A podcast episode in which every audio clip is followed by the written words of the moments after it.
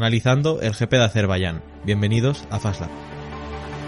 Monkey, amazing job. I'm so proud of you. You did amazing. Woohoo! Happy we did it! Happy we did it! Hamilton se toma un respiro, pero vuelve al ataque, se dirige hacia Cobb.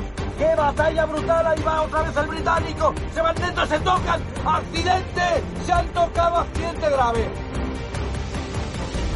Carlos, you're second. No mistakes. Just keep it really clinical. I want this win from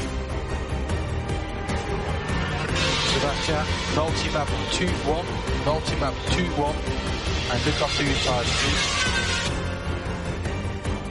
Oh my god, guys, we did it again! Oh my god, yes!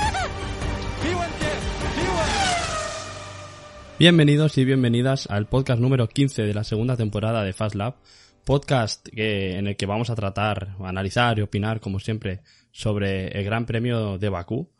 Y como siempre me acompaña Alex. ¿Cómo estás? Hola Guillem, pues bueno, muy bien, eh, después de otra carrera más de, de Fórmula 1.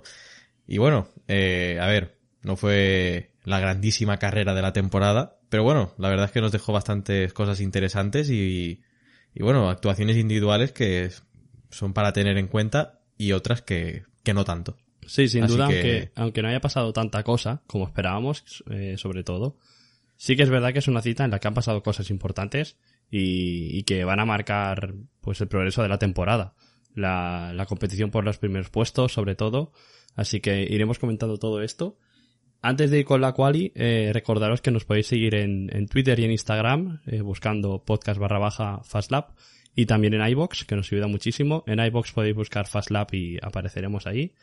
Y nada, podemos ir con, con la quali, ¿no? Sí, vamos con la cual y bueno, antes de empezar, pues os animo a que nos sigáis en nuestras redes sociales, tal y como ha dicho Guillem. Y bueno, antes también de empezar con la, con la cual y tengo que decir que para lo que nos tenía acostumbrados Bakú, no ha sido lo que esperábamos, pero oye, que tampoco está mal, no podemos aquí estar pidiendo carrerones todos los Claro, años. claro. Exacto. Nos estamos mal acostumbrando a tener buenas carreras. Ahí está, Exacto. ahí está. Pues vamos con ello.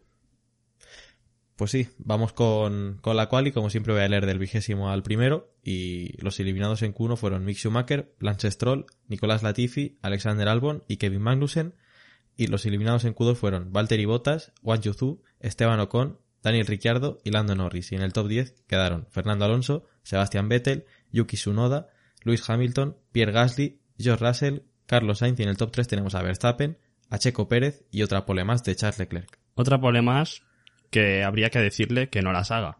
Sí, voy a- vamos a decirle, vamos a mandar una carta a Maranello o algo diciendo, Charles, por favor, no hagas más poles porque siempre que la haces, tu equipo la caga o pasa algo que no te, que no te beneficia. Sí, no sé, no sé cuántas van, no sé si son seis esta temporada. Sí, creo que sí. Y vamos ocho carreras, ¿eh? Y, y solo ha convertido dos en victoria. La primera y la tercera, que eran Bahrein y Australia, si Australia. Exacto, que Australia fue muy sobrado. Pero solo de las seis poles la ha logrado eh, convertirlas en dos victorias. Luego hablaremos de la carrera. Pero muy bien Leclerc los sábados.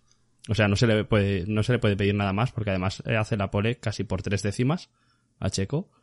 Pero, pero bueno, le- no sé, no, no le traen buena suerte. A ver, hay que decirle a Ferrari que esto no es Fórmula 2, que la pole no da puntos. Sí. Que parece que confunden el sábado con el domingo y es decepcionante. Un equipo como Ferrari, eh, no es que priorice más el sábado, sino que llega el domingo y pasan cosas siempre. Mm, sí, sí. Y si no, es, si no es con Charles, es con Carlos. Así que Y lo de tienen que plantearse el, el hacer algo.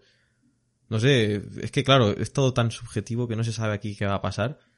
Pero es que es frustrante. Es que además lo destacable es que Red Bull quizá parecía estar más cerca de lo que estuvieron al final, porque es eso, el Leclerc que estuvo casi a tres décimas de Pérez y a cuatro de Verstappen casi. O sea, es una pole destacada. Carlos no No, pudo no. hacer el último intento y fueron cinco décimas casi, pero que lo tenía todo de cara Ferrari. Si es que la pole que se hace, que se marca Leclerc, esa vuelta, es increíble.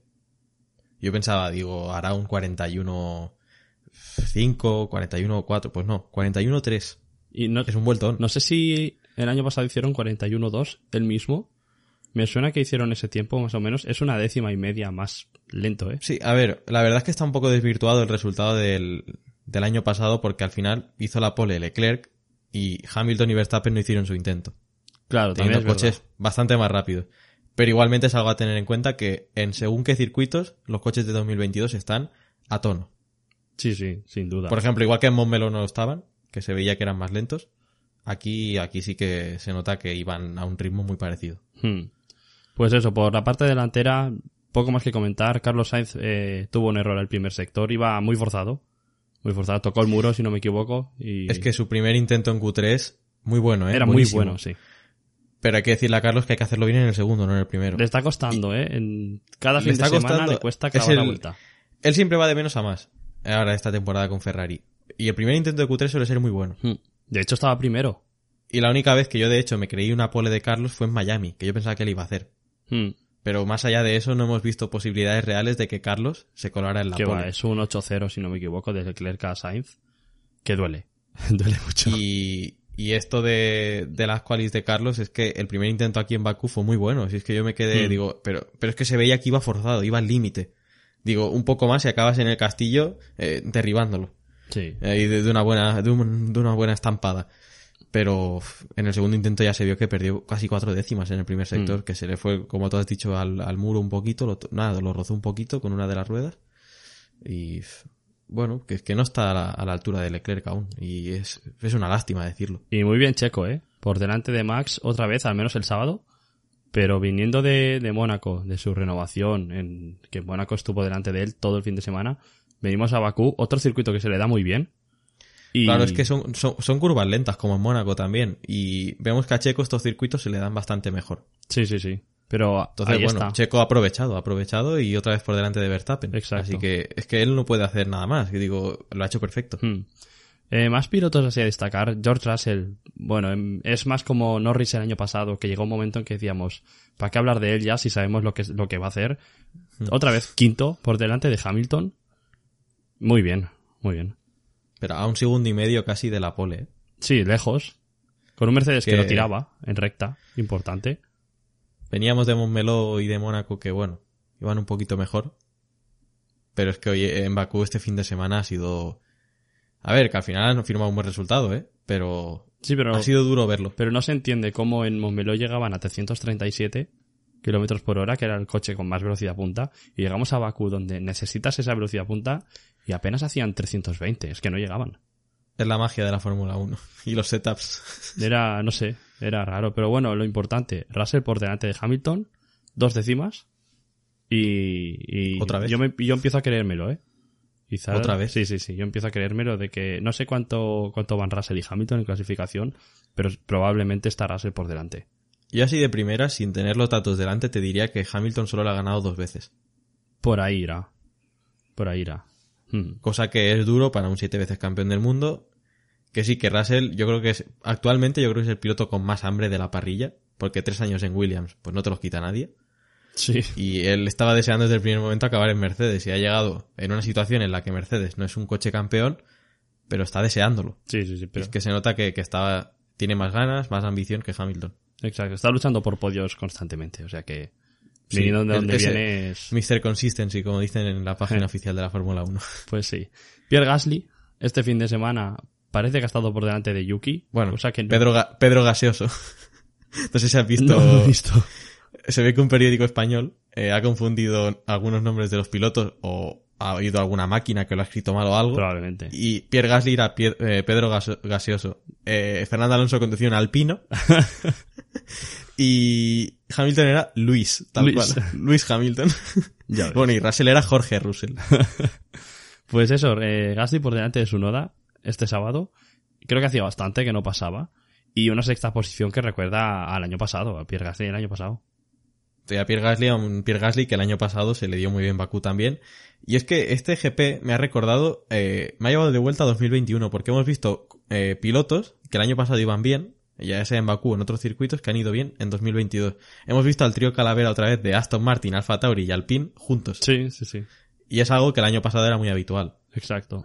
Así que bueno, este año hemos visto a Gasly sexto, a Vettel noveno y a Fernando décimo. Y luego en carrera la situación mejora aún más. Así que Hmm. yo creo que ha sido cosa en la carrera porque Alfa Tauri este año está peor. Pero en esta carrera estaba muy bien Alfa Tauri. Sí, Los dos estaba- coches en Q3. Sí, además, bueno, sabemos que la velocidad punta del Honda es buena. Eso Mm. No cabe duda.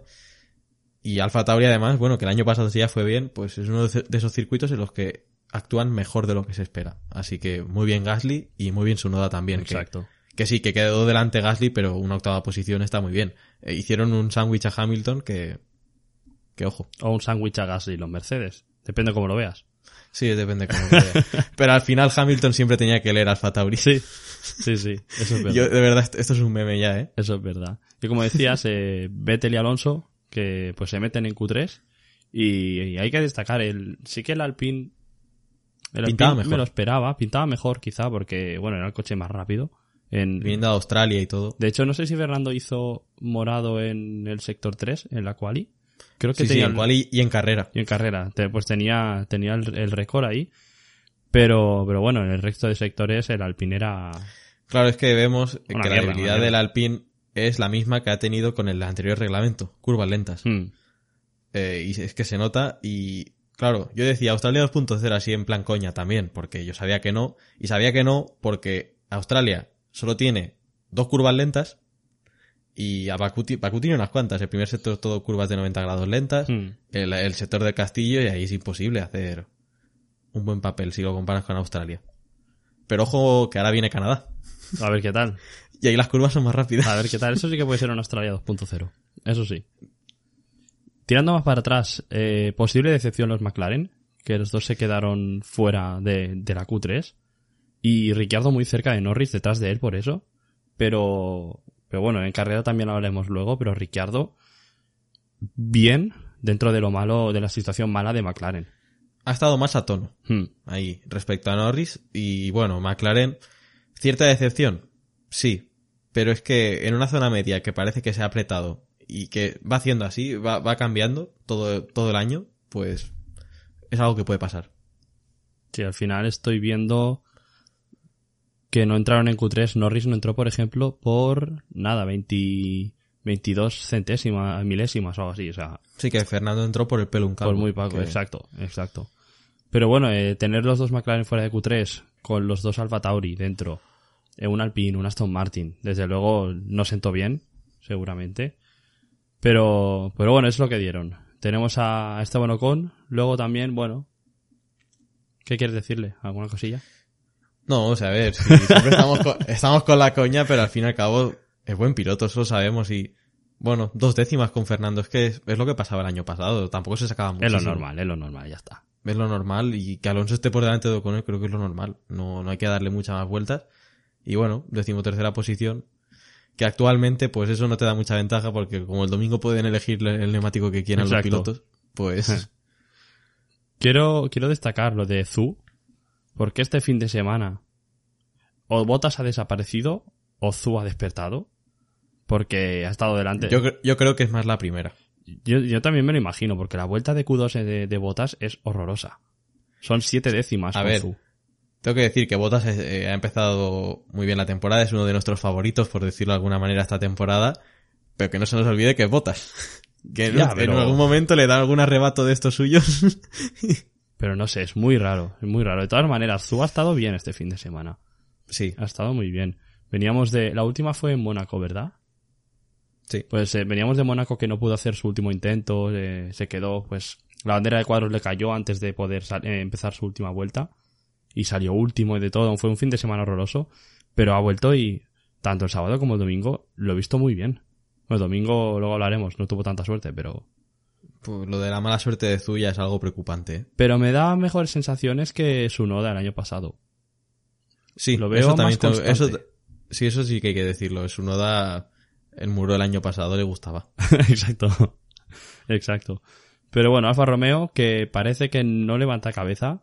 Me acuerdo que dijimos en Mónaco que iban a estar fuertes. Dijimos incluso en Bakú que nos los esperábamos la semana pasada. Es que en Mónaco yo sigo sin entender qué pasó con Alfa Romeo. Es el coche con la distancia entre ejes más corta.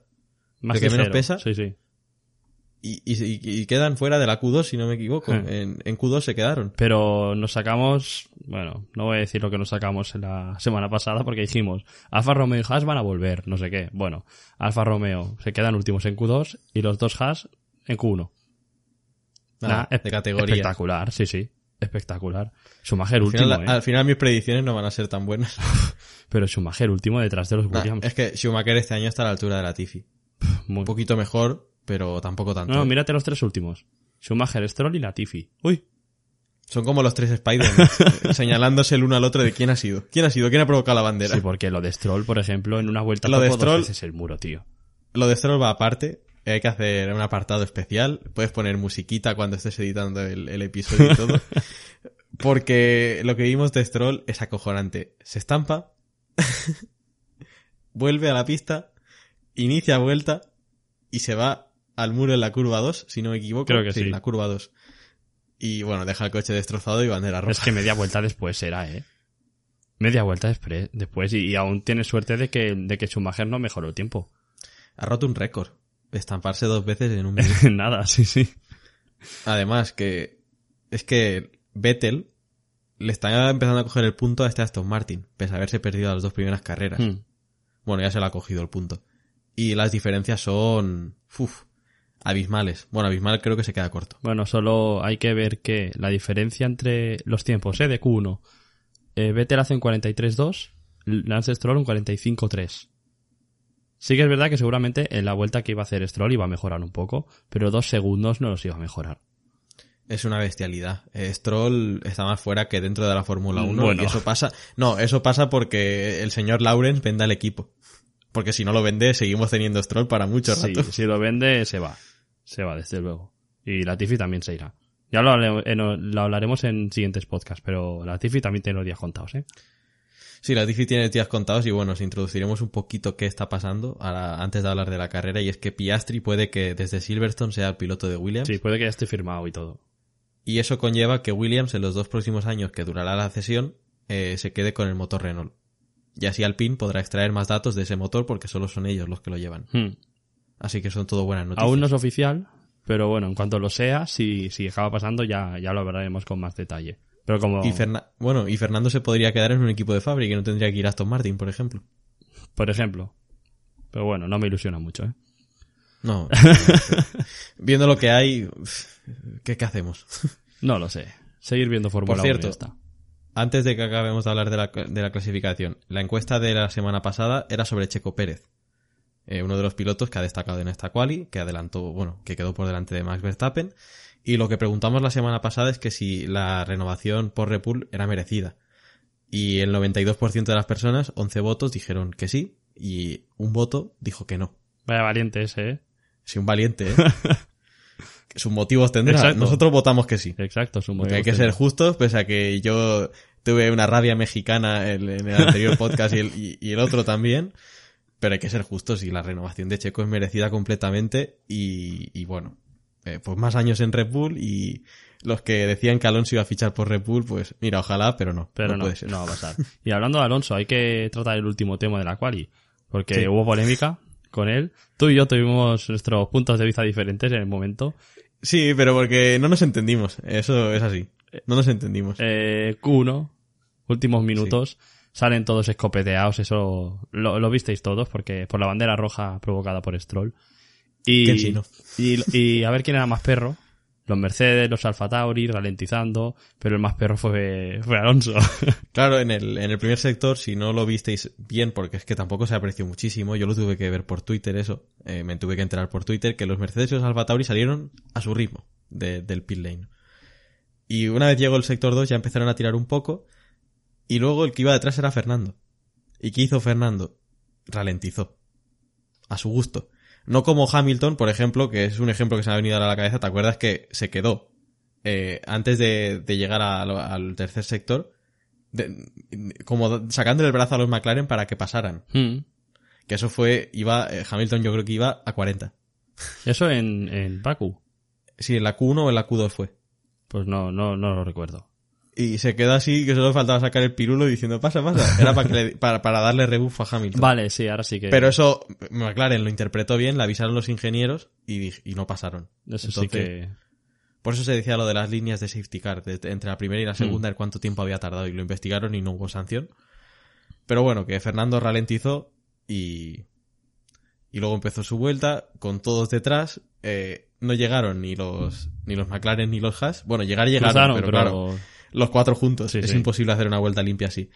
Y luego Fernando en esa vuelta, que venía, no sé si venía mejorando. No, no, no, no venía mejorando. No venía Mi mejorando. En- antes de llegar al- a lo que es la última curva, antes de la recta, eh, donde se, se han salido muchos pilotos este fin de semana, él se fue largo. Y se fue largo, pues, pues porque A quiso. propósito, sí, sí, que frena por el Porque, medio. porque quiso, porque es perro viejo y sabía lo que tenía que hacer y, bueno, y lo hizo. A mí no me pareció bien, ¿eh? Pero bueno. No, no, a ver, ya lo- si lo hablamos en Imola y dijimos que no nos parecía bien, pues ahora tampoco, evidentemente. Sí que es verdad que Fernando tiene es que hace razón. algo raro en la trayectoria. Y es que yo, yo lo vi así, como que se que, que sí, que podía girar y hacer la curva, pero acabó yéndose y dije, oye, pues No, y sí, sí que tenía razón en las declaraciones que dijo, ¿se han quejado? Pues que hubieran salido antes. ¿Vale? Ahí tenía razón, porque al final eres Williams, eres Haas, que son los que iban. Bueno, es que Haas tenía los coches al final de la cola. Quiero decir, no sé, no sé si afectó el hecho de que fueran, son el último box, no sé si eso les afectó, pero siendo Haas y, y Williams que estás fuera, por ahora, en ese momento, ponte, ponte el primero en la cola y, y asegúrate la vuelta. ¿Sabes? Alonso fue muy guarro, sí. Pero tiene razón, eh, que se pongan delante mío. Entonces no habrá esos problemas. claro. Pero bueno, ahí está, ahí está la guarrada. sí, es como lo que pasó con Norris en Imola, por ejemplo, en la Q3. En vuelta de, de calentamiento antes de Sí, empezar la vuelta, se salió. Exacto. Y parecía que era aposta. Tal cual, porque... bueno, em, esto siempre va a pasar. Siempre va a Sí. pasar. Y en circuitos urbanos más, seguramente. Fernando lo que ha propuesto es volver al sistema de una vuelta, de, de 2003 a 2005. Mm. Ojo, eh. Ya lo podemos hablar eso. Lo que pasa que sería una putada, ¿eh? Porque los que hagan vuelta a los últimos van a sacar beneficio, porque Claro. ahora eh, con los Pirelli lo de la mejora de la pista se nota un huevo. Sí, sí, sí. Así que Bueno, ya- no creo que funcione se, ese te- sistema. se tendría que hablar en caso de que lo quisieran probar. Sí. Pues vamos con la carrera, si te parece. Pues sí, vamos con, con la carrera. En cuanto a la carrera, tenemos a como retirados a Carlos Sainz, ¡Eh! Charles Leclerc, ¡Eh! Juan Yuzu ¡Eh! y Kevin Magnussen, ¡Eh! los cuatro con motor Ferrari. Vamos, y por problemas de motor, hay que decirlo. Sí, los cuatro. Es que, bueno, a ver, Carlos Sainz es- ah, fue algo de frenos y algo hidráulico. Vale, eso es verdad, sí. No era de Sí. motor, es verdad. Pero bueno, que, que seguro que de algo tiene. Algo le encontrarán en Maranello y eh, que tenemos que cambiar una pieza, no sé qué. No, pero bueno, los otros tres sí que era problema de motor Ferrari. Bueno, y retirado también Lance Stroll, que sale aquí como el Sí, decimosexto, pero bueno, eso es porque completó más del, del 90% de la carrera. Y como los 15 pilotos que terminaron la carrera fueron Nicolás Latifi, Mick Schumacher, Yuki Tsunoda, Alexander Albon, Valtteri Bottas y en los puntos ya tenemos a Esteban Ocon, Lando Norris, Daniel Ricciardo, Fernando Alonso, Sebastian Vettel, Pierre Gasly, Hamilton y en el podio tenemos a Russell, otra vez, Otra vez. a Checo Pérez, otra vez, y a Verstappen, otra, Otra, vez. Sí, sí, solo lo- so- a Verstappen solo le ha faltado Mónaco para ganar todo lo que acaba. Sí, Pero bueno, se, digamos que se ha quitado la espina del año pasado de que él lideraba y reventó el neumático. Entonces, pues mira, ya a, tiene... a un Pirelli nos tiene que explicar qué pasó ahí. No lo van a explicar. Fue la patada de Verstappen de después, ¿sabes? Fue Sí. como... Y, y bueno, eso, eh, consigue su primera victoria en, en Bakú. Creo que merecida. El hecho de pues que adelantase a Pérez, yo creo que era más o menos como un Montmeló, de que había, había más ritmo y ya está. Lo único que esta vez ha sido menos dramático, quizá por, porque veían que Verstappen era más rápido que Pérez, misma estrategia, era fácil de ver. Pero, pero bueno, sin duda Red Bull, los puntos que saca de este fin de semana, Es que es un mazazo. es que se lo han llevado todo, ¿eh? Primero, Sí, sí. segundo y vuelta rápida de Checo. Se lo han llevado todo y ningún Ferrari ha puntuado, o sea que... Es que lo de Ferrari es un dolor de cabeza, pero a niveles estratosféricos. Sí, porque además Leclerc mm, iba en otra estrategia los Red Bull, no sé cómo habría acabado al final la carrera, pero cuando revienta motor iba primero. No, yo creo que la carrera de Leclerc, ¿eh? Puede ser. Pues sí que es verdad que hace la parada, Checo estaba primero, Verstappen estaba, pues, pues estaba con DRS y decide parar el Virtual Safety Car que provoca a su compañero y quizá gracias a esa parada sí que es verdad que tenía ventaja de estrategia. No sé yo si tenía más velocidad, Porque Checo estaba a dos segundos de él y Verstappen estaba justo detrás. Entonces no sé cómo habría acabado, pero sin duda opciones de victoria tenía y otra vez le pasa. Ya le pasó en Bahrein el año pasado, eh, le pasó en Montmeló este año también. Es que, bueno, la victoria de Montmeló iba a ser sobrado, ¿no? Lo siguiente. Sí, sí, sí. Pero sobrado, de- ¿cuánto era la diferencia antes de que abandonara? ¿20 segundos? Casi tenía una 25? parada, yo creo, ¿eh? Tenía parada gratis a mitad de carrera, es que es increíble. Que sí que Russell hizo tapón, pero, Sí. pero igualmente. Eh, Leclerc también tiene muy mala suerte cuando lidera carreras. Muy Sí. mala suerte. Pero bueno, Yo eh, le diría que se quedara segundo y que la última vuelta lance el ataque. claro, claro. La cosa es que Ferrari tiene que mirárselo porque hicimos una encuesta, no sé, hace un mes quizá o algo así, en que hablábamos de pues cuál sería el motor que intentarías evitar para tu, tu equipo. Creo que salió Alpine perdiendo, pero bueno, que los motores Sí, eran... al- salió que Alpine y Mercedes estaban empatados en cuanto a Hmm. salir perdiendo y luego sí que había una pequeña diferencia entre Honda y, y Ferrari. Pero creo que Ferrari si eso lo votó una persona o nadie. Porque es que se está demostrando que era un motor rápido, porque Haas, Alfa Romeo y Ferrari estaban arriba. Y Joder, y es que en, fiable. Ba- en Bahrein, Bahrein fue flipante. Exacto. Eh, no sé si hubieran lo- los seis coches en el top ten. Entonces, Pues Ferrari tenía el mejor mo- motor a, a principios de temporada, pero es que lo de esta carrera son no cuatro motores, son tres de los seis que hay en parrilla. Y ningún Ferrari en el top ten, ¿eh? Ningún Ferrari. que da para soplar y decir qué pasa, qué está pasando aquí. Sí, y, y Leclerc que estrenaba turbo, pues el turbo parece que... Tú, tú sabes, tú me has dicho antes qué es lo que le fallaba a Leclerc. El turbo y el ICE. Pues eran, eran el turbo sí que era nuevo, lo otro no lo tengo claro, pero probablemente. Y pues un motor menos. Si es que Leclerc va a penalizar de aquí no mucho. Sí, es que se viene penalización y van a tener que elegir muy bien el circuito. Para elegir un, un circuito en el que se pueda adelantar y puedan remontar rápido. Porque evidentemente no vas a poner una eh, mejora de esta, bueno, una sustitución de motor de estas características en un circuito como, pues yo que sé, que viene así, Hungría, por ejemplo, Hmm. Opciones buenas serían Monza, en Monza. por ejemplo. Que, Carrera donde Alpine va a hacer un 1-2. Ya te digo. pero sí, circuitos en los que es fácil adelantar, Ferrari debería, debería hacer el cambio. Pero, pero bueno, el año pasado vimos que no fue tan crítico para el Mundial al final. Tanto Hamilton como Verstappen penalizaron una vez cada uno y consiguieron quedar segundos detrás del otro. Sí, fue Verstappen en, en Rusia y Hamilton en, en Brasil, ¿no? En Brasil. Sí, lo de Verstappen fue más circunstancial por safety cars, la lluvia del final y eso, pero minimizaron daños ambos. Entonces, Y lo de Hamilton fue porque ya que le sancionaban, sí, sí. pues aprovechó y cambió motor. Está Así iba el Mercedes a final de temporada. Está claro, pero a ver Ferrari, porque no sé si Leclerc tiene que poner el tercer motor ya. Ya, pero es que encima es un fastidio esta situación porque la- el, motor que tiene Ferrari es un diamante en bruto. Han mejorado un montón en los dos últimos años desde el 2020 Sí, sí, nefasto.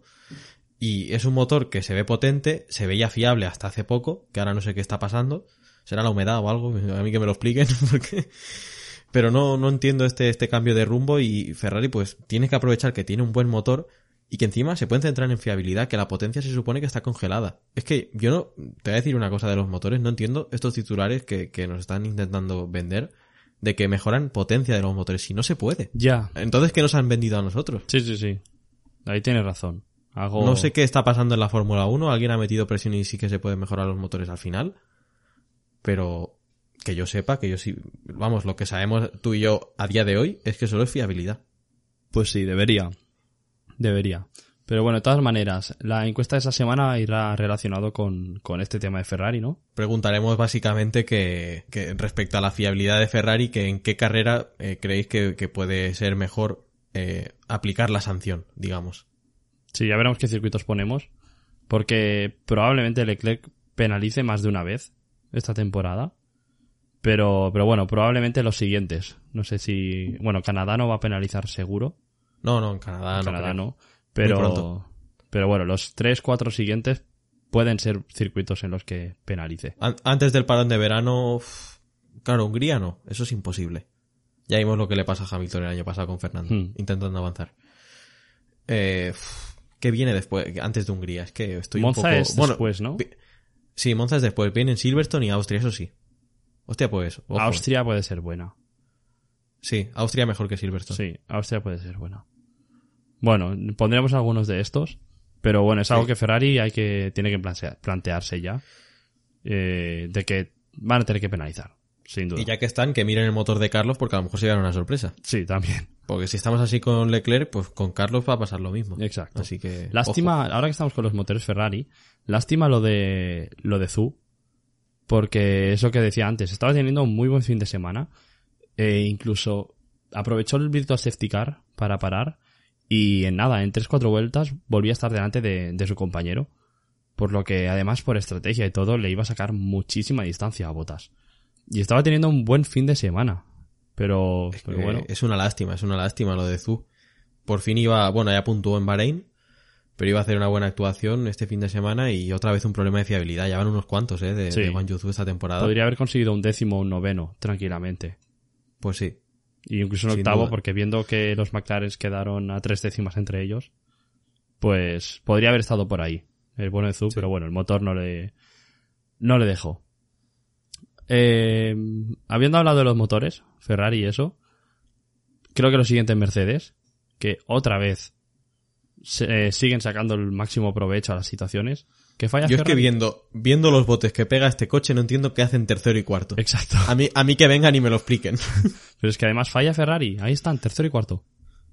sí. Ahí están. Y, y luego veremos en, en constructores, pero bueno, lo, lo- lo estoy viendo ahora. Da miedo. Da miedo dónde Sí. están. Da miedo. Es que es acojonante. Y es eso, y Russell, pues bueno, otro podio, otro top 5. Creo que son 8 de esta temporada, por las carreras que llevamos, si no me equivoco.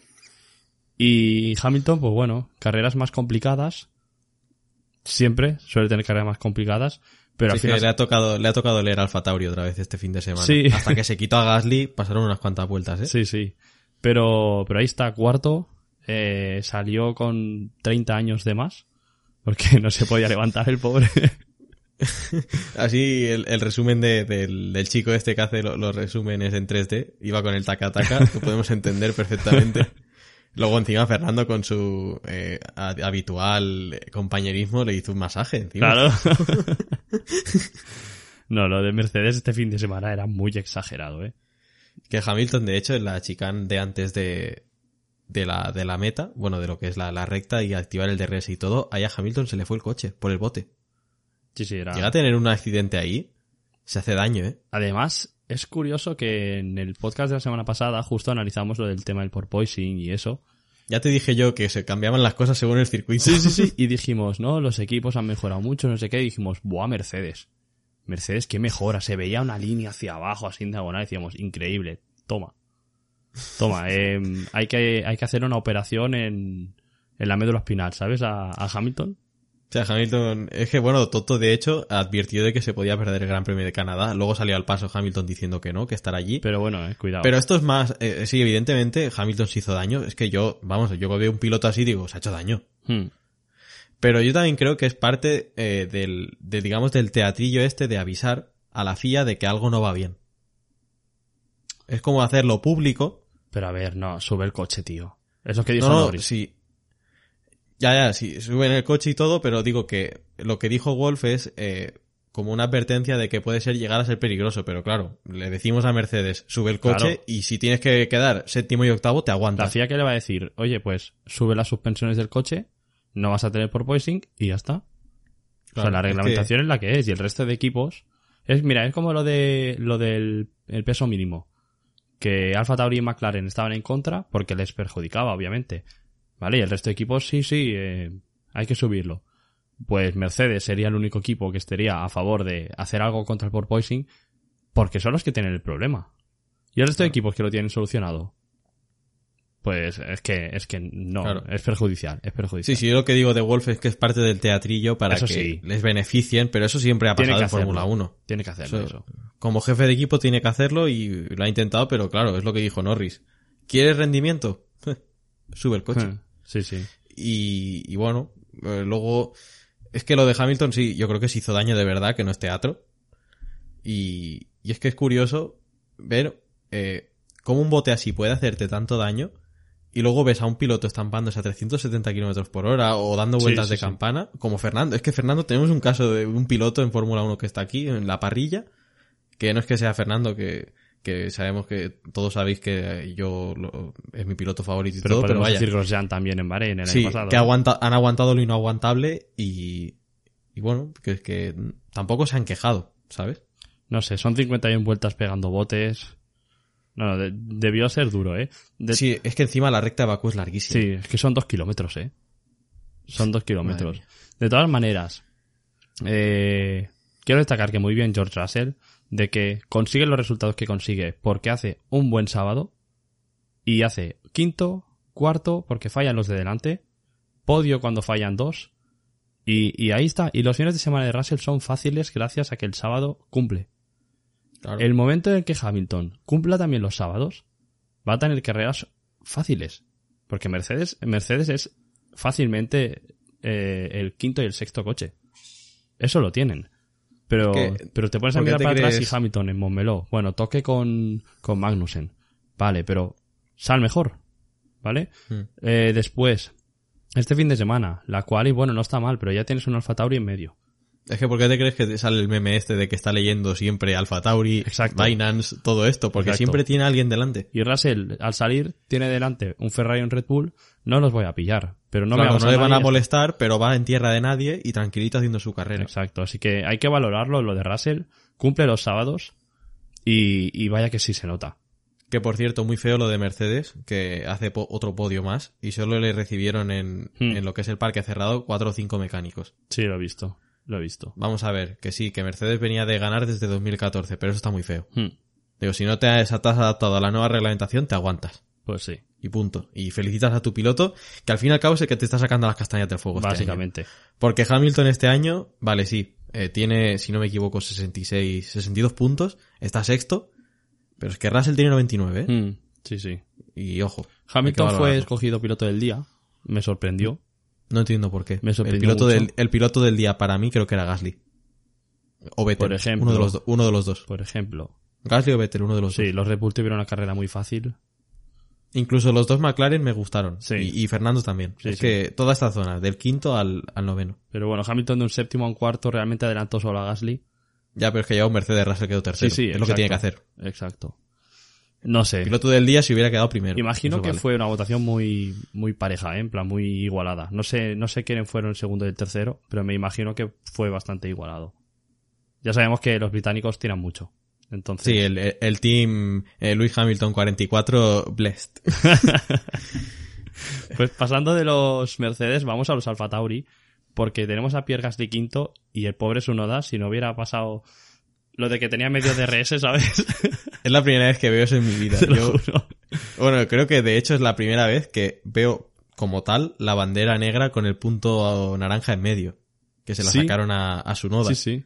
Eso lo veía en los videojuegos hace muchos años. En la PSP cuando jugaba al Fórmula 1 2006 y te rompían el coche, Hmm. salía la bandera esa. Pues si no hubiera sido por eso, su noda era un sexto y Alfa Tauri, madre mía, ¿eh? Quinto y sexto se habrían hecho. Este fin de semana estaban muy bien, Sí, muy bien. Y hacía tiempo está que no muy bien y la carrera de Pedro Gaseoso es buena. No, nos duele, nos duele asimilarlo, ¿eh? Bueno, nos duele, básicamente. Que se haya hecho un fin de semana tan bueno. Nos lo estábamos Por pasando francés. bien, nos lo estábamos pasando bien diciendo que su noda estaba mejor, no sé qué, pero nos la ha devuelto, ¿eh? Pero vaya, que no se duerma Gasly, que esto de una carrera no cambia, ¿sabes? No, lo- los pilotos de tanto Gasly como los que tiene detrás realmente hicieron una carrera muy buena. Lo de Vettel, teniendo la salida, que madre mía lo que hizo en la salida, el trompo, Ese, esa reincorporación es de lo mejor que yo he visto en Fórmula 1 en muchos años. El ceda al Y hay gente que decía, hay gente que decía reincorporación peligrosa porque se quedó cerca del Alfa Tauri de Sunoda, si no me equivoco. Mentira.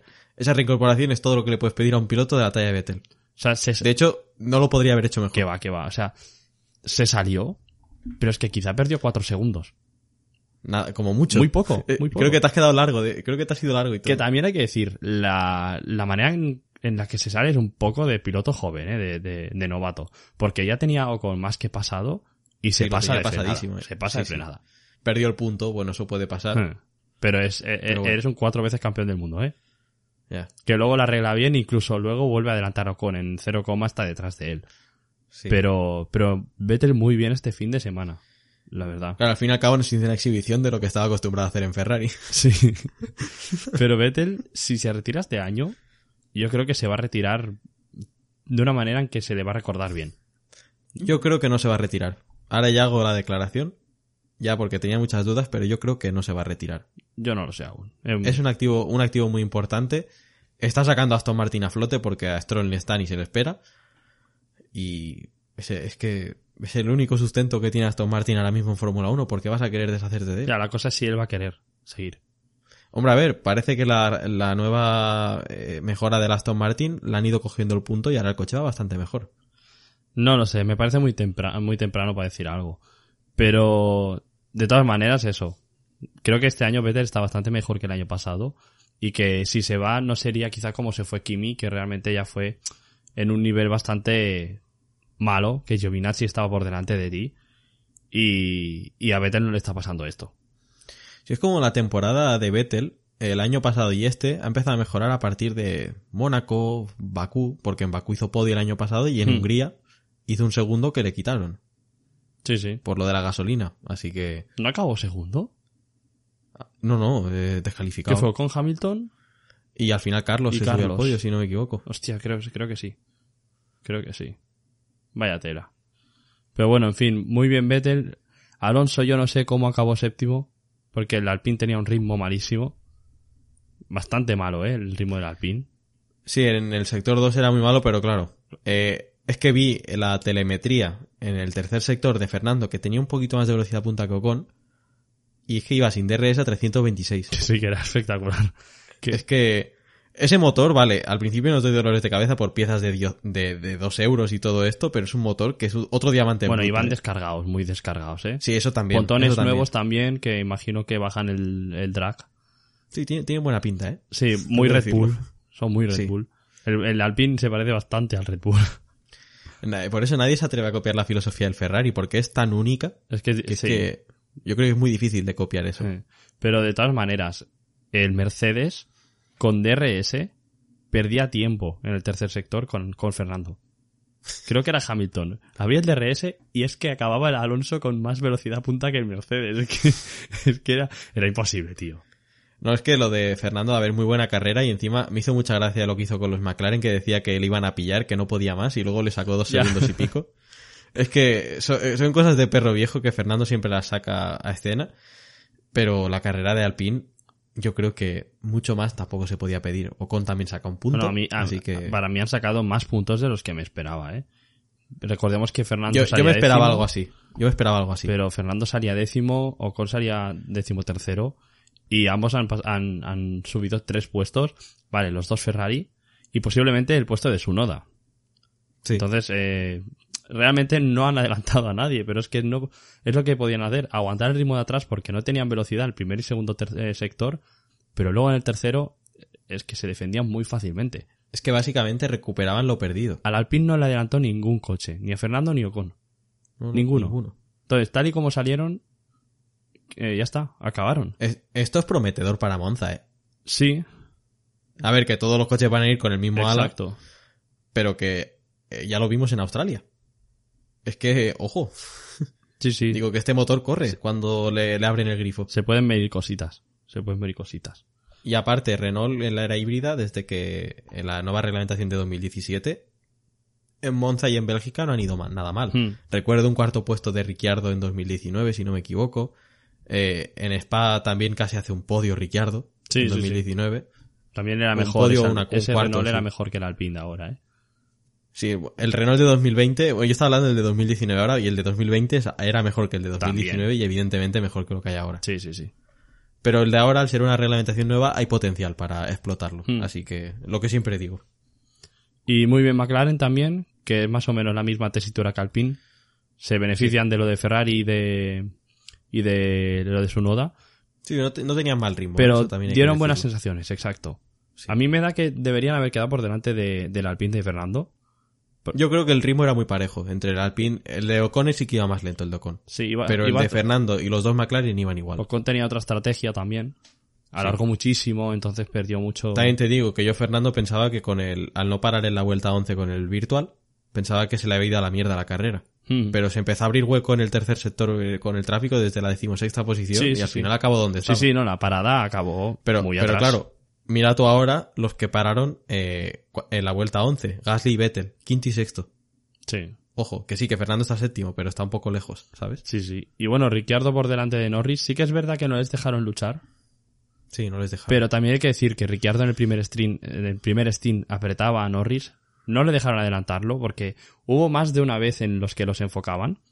Sí, y, y Ricciardo, de hecho, por radio dijo, dejadme adelantarlo, que a ver si puedo pillar a los de delante. Pero que Ricciardo, si hubiera querido, frenaba tarde y adelantaba en la primera curva. Y se veía que frenaba tarde, ahí frenaba temprano, se recolocaba en el sitio porque no, no había lucha ahí.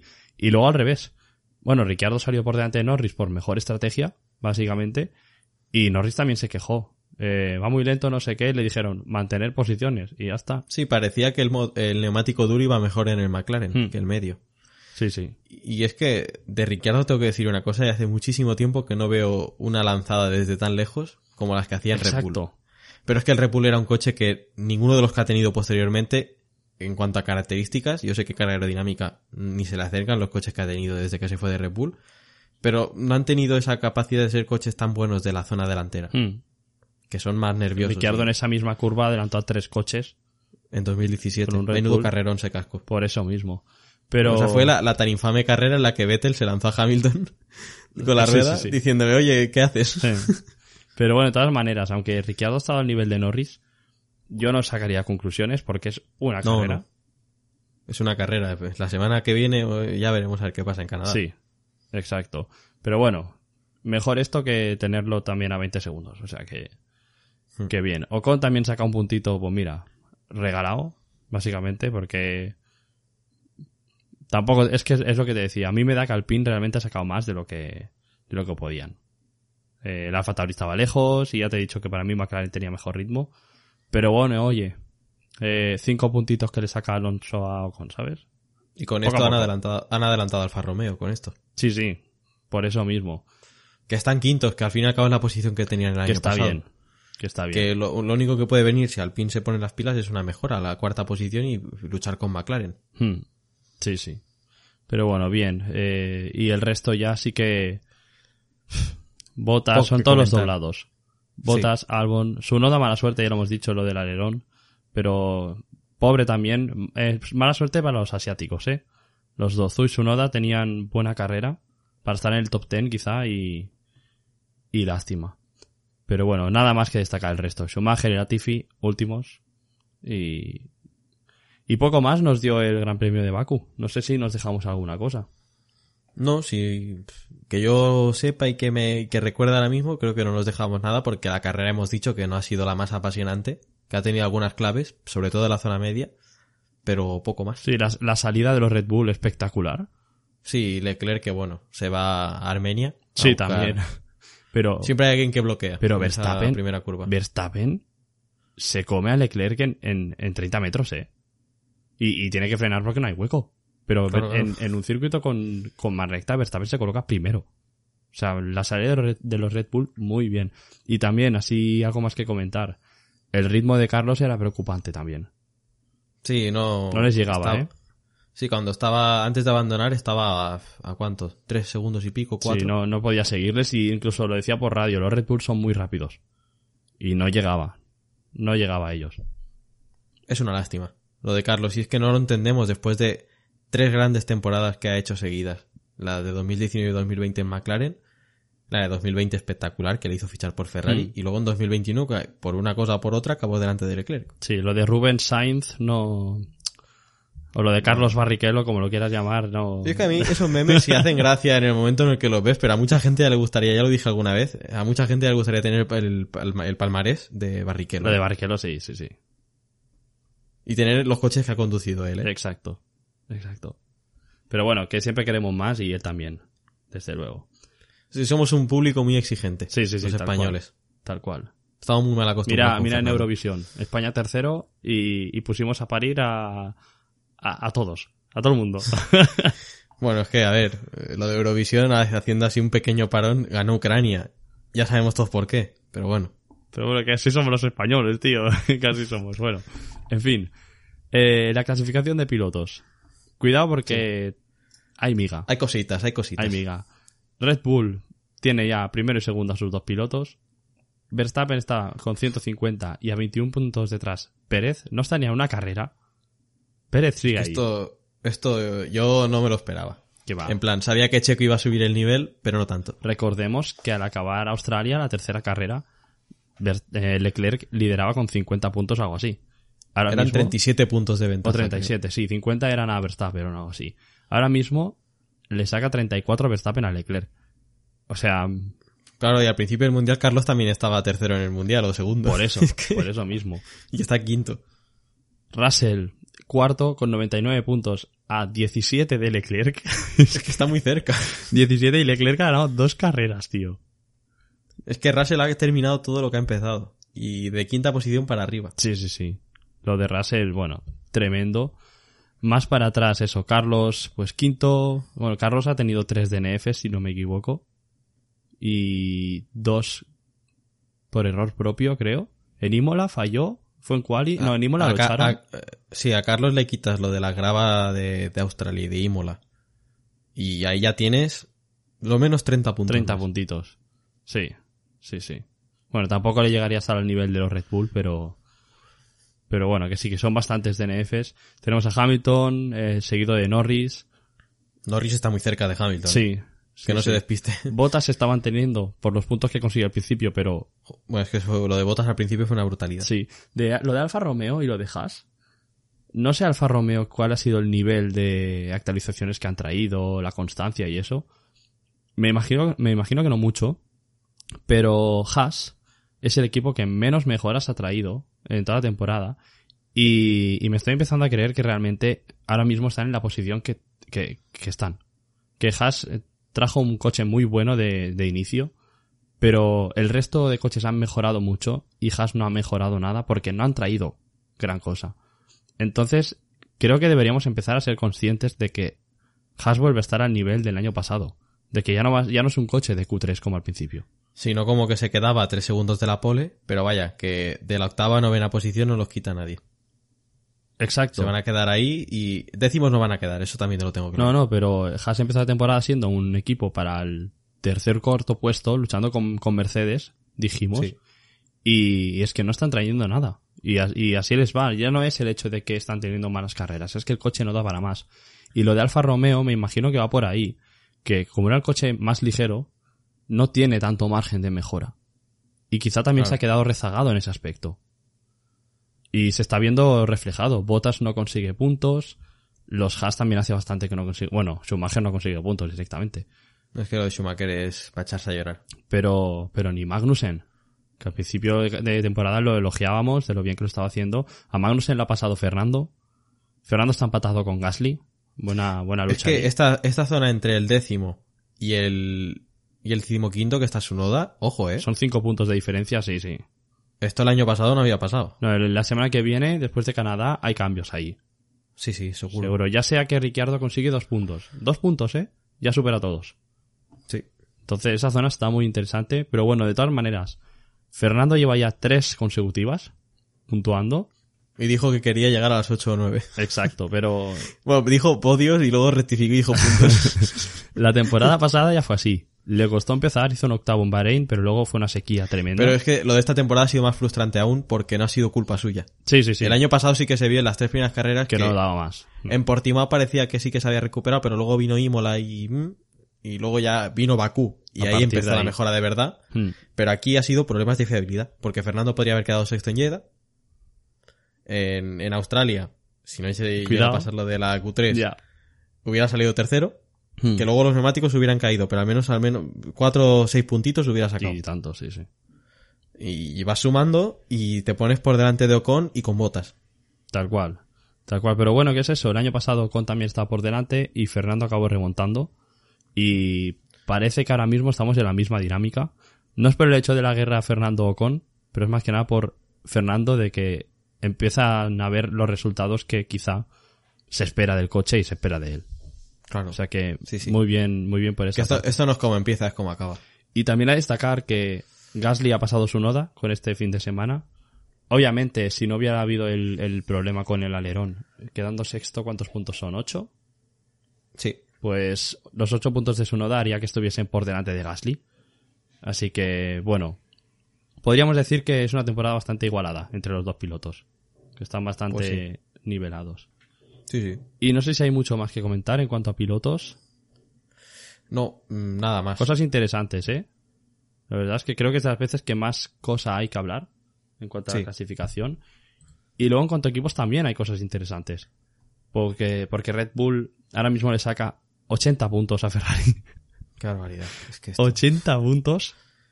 Que, madre mía, es que un 1-2 de Ferrari sin que Red Bull puntúe son 30... Son 40 puntos, no, un poco más, 43. 43. 43. 43. Y, y tienen que hacer el doble. Son muchos Barbaridad. puntos, sí. Pero es que lo, lo, lo peor es que Mercedes está a 38 de Ferrari. Que realmente que- les puede luchar la segunda posición. No entiendo cómo el mejor coche está a 80 puntos del segundo mejor coche. Tú lo has dicho. Tú lo has dicho. Que el Red Bull es muy bueno, ¿eh? que la, la igualdad es máxima, pero para el Ferrari tiene algo, sobre todo los sábados, que es un puntito más. Sí, sí, y bueno, y, y la magia de Leclerc, evidentemente. El Ferrari es mejor que el Red Bull. Aunque no lo parezca por los resultados, pero 80. pero claro, el Ferrari, no te puedes fiar de Ferrari. Exacto. 80 puntos, es que son muchos. Y luego la lucha en la zona media se está poniendo muy interesante. Alpine se sitúa quinto por delante de Alfa Romeo, que bueno, Alfa Romeo va a ir para abajo. Y hay 18 puntos de McLaren, que tampoco es mucho. Y la lucha entre Alpine y McLaren puede estar muy bien. A ver si Alfa Tauri se suma.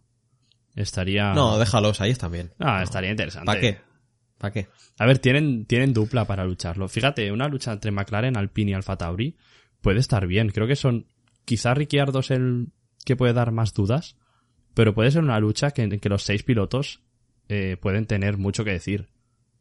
Entonces estaría muy bien. No es como el año pasado que Alfa Tauri pues luchaba, iba solo con Gasly. ¿Sabes? McLaren iba solo con Norris. Entonces. Pero puede ser una lucha muy interesante por el cuarto Sí. puesto. A ver, yo si Alpine al final de la temporada puede conseguir la cuarta posición, me daría con un canto en los dientes, ¿eh? Hombre, Me quedaría satisfecho porque llevan desde 2019 quedando quintos. Sí, pero Y cuando en 2020 parecía que podían quedar terceros o cuartos, quedaron quintos al final también. Pero es eso, el, el año pasado tampoco estaban para quintos. No, estaban para El sextos. quinto era Alfa Tauri. Sí. El quinto era Alfa Tauri. Y este año no estaban para cuartos. Pero bueno, se están poniendo la, se está poniendo la cosa para, para estar ahí. Sí, si Ricciardo falla en alguna carrera más y, a ver, sabemos que Fernando y Ocon son una dupla sólida, que sí, que podrán tener su más y su menos en pista. Sí, pero son, son sólidos. Son dos, sólidos, sí. Pues puede darse una lucha así y, y bienvenida sea, hombre, si, si Alpine queda en cuarta, es que encima McLaren también me gusta, eso ya lo saben todos Mm. aquí. Pero bueno, prefiero que Alpine quede, Sí, pero- quede delante por el hecho de que está Fernando en el equipo. La zona media, o el cuarto, yo lo veo luchado por McLaren, Alpine y como mucho veo Alfa Tauri. Pero Alfa Romeo o dan Puede un que se cambio, desinfle. O, dan un- o hacen un cambio o nada. Aston Martin tienen un piloto. Haas tiene un piloto y Williams no va a llegar. Williams es Williams. es Exacto. que Sabe a mal. lo mejor si, si Piastri llega, Sí, pero es pueden que, luchar la novena. es que es eso. Además de que el coche no es gran cosa, ahora mismo también están con un piloto y... Mira que pintaba bien ese Williams al principio de temporada, ¿eh? Sí, sí, sí.